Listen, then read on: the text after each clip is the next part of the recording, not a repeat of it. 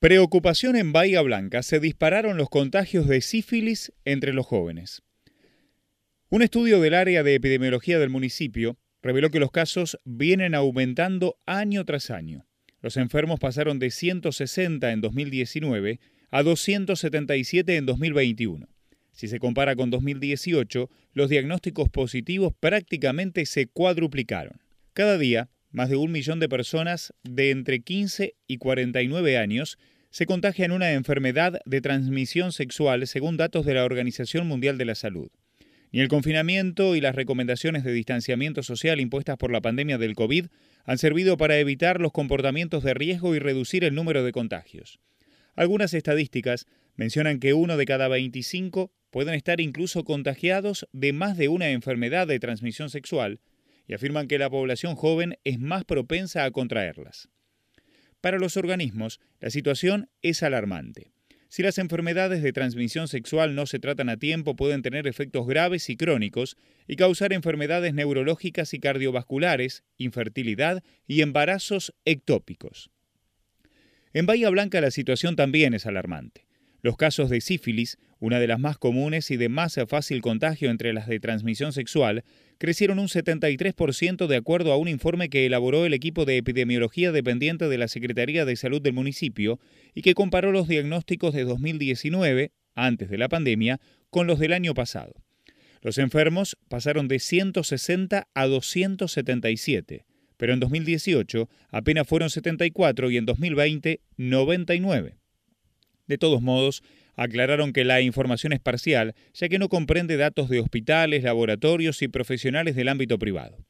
La información nos muestra un aumento notorio en 2021, superando ampliamente el resto de los años analizados y la leve caída registrada en 2020 nos permite pensar que podría deberse a la situación epidemiológica de la pandemia y sus restricciones, que marcaron una importante disminución de todas las consultas y prácticas en salud, resumieron los autores del trabajo, que puntualizaron que el grupo etario principal de contagiados va de los 15 a los 34 años. La doctora Laura Spadaro, especialista bahiense en infectología y miembro de ese área en el Hospital Municipal Leónidas Lucero, no tiene dudas respecto a que la enfermedad de transmisión sexual más frecuente es la sífilis. Es una enfermedad compleja porque su sintomatología es muy variada, ya que es altamente contagiosa y por ende por cada caso positivo aparecen muchos más, debido a que el contacto físico que se requiere para el contagio no siempre es una relación sexual completa, y por lo tanto solo el preservativo como medida de prevención no es suficiente, señaló. La especialista reconoció que, al igual de lo ocurrido con otras enfermedades, durante la pandemia se perdió el seguimiento y diagnóstico oportuno de las infecciones de transmisión sexual.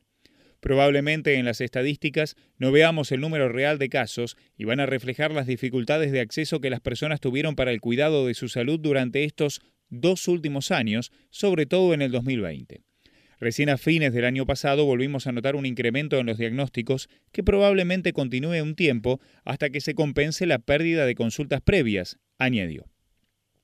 La sífilis es una enfermedad de transmisión sexual causada por una bacteria, infecta el área genital, los labios, la boca o el ano y afecta tanto a los hombres como a las mujeres. De todos modos, es una enfermedad bacteriana que se cura fácilmente con inyecciones del antibiótico más viejo que existe, la penicilina. En su contra, hay que decir que requiere controles para evaluar la respuesta al tratamiento, que siempre debe tratarse todos los involucrados en la pareja, porque si no existe recontagio, y que puede tener consecuencias a largo tiempo si no es tratada. Además, su peligrosidad aumenta porque puede transmitirse de madres a hijos durante el embarazo y el parto. Incluso, el Boletín de la Organización Mundial de la Salud consignó que, en 2016, causó 200.000 muertes de recién nacidos, una cifra que hace que esta enfermedad sea una de las principales causas de muerte de bebés en el mundo. En nuestra ciudad, las estadísticas del área de epidemiología revelan que 59 de las 277 personas que dieron positivo en 2021 son gestantes. Siempre que haya caso de sífilis, hay una amenaza latente para los niños por nacer. La sífilis congénita es una enfermedad grave que puede dejar secuelas importantes, sobre todo si se adquiere en el primer trimestre del embarazo, son enfermedades de estudio obligatorio en una embarazada, de igual modo que el HIV, la hepatitis B, Chagas, entre otras, explicó Espadaro. Y agregó, Es fundamental cumplir con esta pesquisa, ya que de ser detectadas a tiempo todas estas enfermedades nos permiten realizar tratamientos que minimizan las consecuencias para los niños y muchas veces evitan la transmisión vertical, o sea, de la mamá a su bebé, cerró Espadaro. ¿Hubo relajamiento en los cuidados personales? se le preguntó a la profesional. Sin dudas que los tiempos han cambiado, las costumbres, las libertades. La sexualidad hoy se vive con una libertad que ha sincerado muchas realidades que antes también ocurrían, pero bajo el duro peso del tabú, la vergüenza, la mirada del otro. Toda libertad que se gana tiene que tomarse como algo bueno, sin dudas. De todos modos, yo no creo que los ciudadanos y los cuidados se relajen. Creo que la gente se siente más segura a hora de contar, decir, consultar por temas de sexualidad que antes nos parecía imposible. Por supuesto que estos cambios hay que acompañarlos con información, herramientas de cuidado y por supuesto con el chequeo de salud que abarque la salud sexual. Todos tenemos que cambiar un poco la mirada como comunidad, pero también el equipo sanitario. Acerca de los síntomas, Espadaro sostuvo que es vital entender que el paciente que tiene una vida sexual activa debe incluir dentro de su chequeo de salud anual las serologías de enfermedades de transmisión sexual.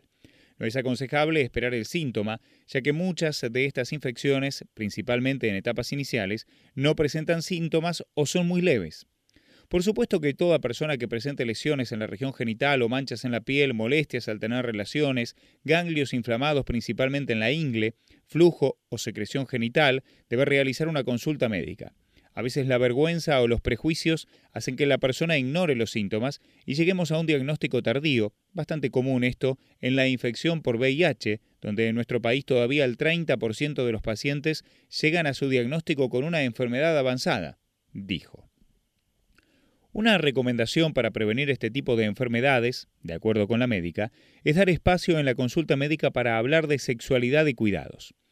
Por supuesto que el uso de preservativos siempre va a ser recomendación porque disminuye ampliamente el riesgo, aunque este nunca es cero. Por ese motivo, hay que hacerse chequeos periódicamente, indicó Spadaro. Otra estadística preocupante. Cayó el uso de preservativos. El preservativo reduce en un 97% el riesgo de embarazo y podría prevenir el 98% de las infecciones por transmisión sexual. En el Día Internacional del Preservativo, especialistas del Hospital de Clínicas advirtieron que en la Argentina apenas el 14% de las personas admite usar preservativo en sus relaciones sexuales. Si bien el preservativo tiene una doble función, ya que ayuda a evitar un embarazo no deseado, también colabora a protegerse del contagio de enfermedades de transmisión sexual. Los datos son alarmantes, ya que según información de la AHF Argentina, que es la organización que trabaja en la prevención, detección y tratamiento del VIH y SIDA, solo el 14,5% de la población utiliza preservativo en todas sus relaciones sexuales y se estima que en el país 139.000 personas conviven con el VIH, sostiene Analía Urreta Vizcaya, del equipo de sexología clínica del Hospital de Clínicas. El mensaje tiene que ser diario en todos los ámbitos donde las personas se mueven para generar hábitos y sostenerlo. Hay publicidades sobre pasta de dientes, pero no sobre preservativos. Educar sobre anticoncepción y la prevención de las enfermedades sexuales es parte de educar sobre el cuidado de uno mismo y se debe introducir como hábito, desprovisto de erotismo y carga moral, explica la especialista. El problema está en la falta de propaganda como política pública sobre la importancia del uso y la falta de la correcta implementación de la Ley de Educación Sexual Integral, que también dificultan que a corta edad los adolescentes tomen conciencia sobre el uso del preservativo e inicien su actividad sexual protegidos, señaló Urreta Vizcaya. El uso correcto y sistemático de preservativos masculinos y femeninos durante la penetración vaginal, anal o sexo oral puede proteger contra la propagación de la ITS, incluida la infección por el VIH.